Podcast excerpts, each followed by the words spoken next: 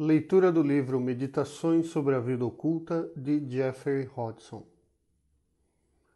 Capítulo 7 A natureza da condição de adepto. O adepto vive autoconscientemente num estado de atemporalidade. Ele é incondicionado e, portanto, livre. Por sua escolha, ele pode mergulhar no relativo esquecimento da eternidade deixando para trás o tempo e as coisas temporais.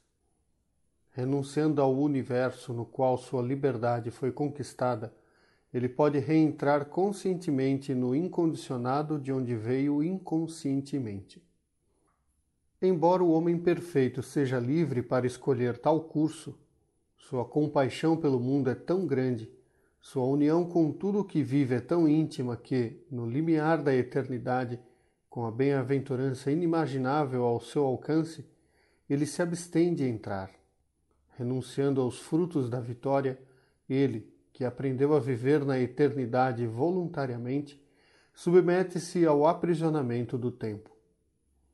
Ele sabe que, com essa renúncia, compartilhando a prisão da humanidade, mesmo conhecendo o caminho de saída, ele é capaz de levar todos os seres para mais perto de suas metas no seu nascimento espiritual, ele renunciou a todos os poderes e riquezas. Agora, na véspera de seu nascimento na eternidade, ele renuncia à sua entrada imediata na vida eterna. O adepto que assim renuncia voluntariamente partilha dos sofrimentos do mundo e os alivia.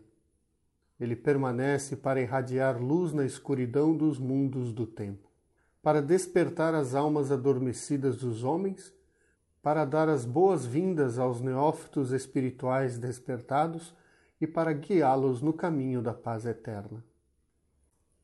Agora que está além do sofrimento, ele pode aliviá-lo. Agora que está além da doença, ele pode curá-la. Agora que está além da ignorância, ele pode dissipá-la. Agora que está além do karma pessoal, ele pode partilhar o karma dos outros e assim tornar mais leve o seu peso. Agora que está além da necessidade de ação, ele se engaja na atividade de uma forma impessoal, como um agente autoconsciente da vontade do Supremo.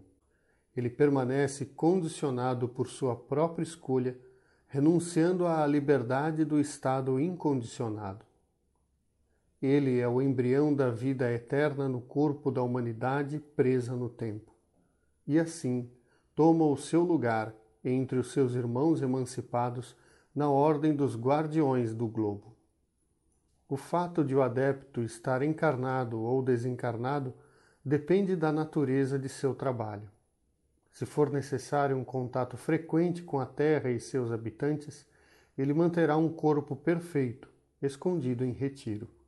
Se seu trabalho for extraplanetário ou especialmente relacionado com as tríades espirituais, os princípios imortais que formam a base de todas as coisas vivas, então ele não usará um corpo físico, mas um veículo suprafísico criado especialmente.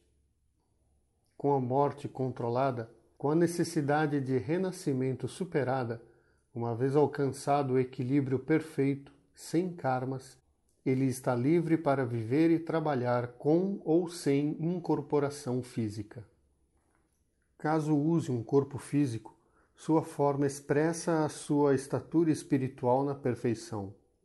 Perfeito em força, beleza e eficiência, sua encarnação não reduzirá de forma alguma sua atividade suprafísica.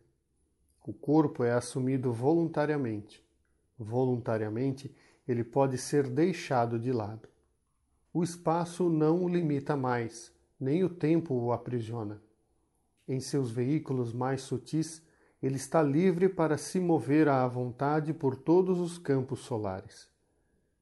Vivendo nesse período pelo qual o tempo se liga à eternidade e, tendo transcendido a ação da lei de causa e efeito, sua vida diária está livre de tensão ou de ansiedade. Seu veículo físico, por conseguinte, é bem pouco marcado pela passagem dos séculos. o adepto precisa comer e dormir bem menos do que o homem normal. Seu conhecimento acerca das leis e princípios que governam a manifestação da vida na forma, seu conhecimento acerca das leis e princípios que governam a manifestação da vida na forma, sua completa compreensão acerca da tríplice expressão da vida através da forma, absorção, assimilação e descarga, nascimento, maturidade e declínio, torna-o capaz de manter por longos períodos uma perfeita maturidade corporal. Embora possa realizar diversas tarefas diárias, pessoais ou pertinentes à Irmandade de Adeptos da qual é membro, sua consciência não é por isso limitada.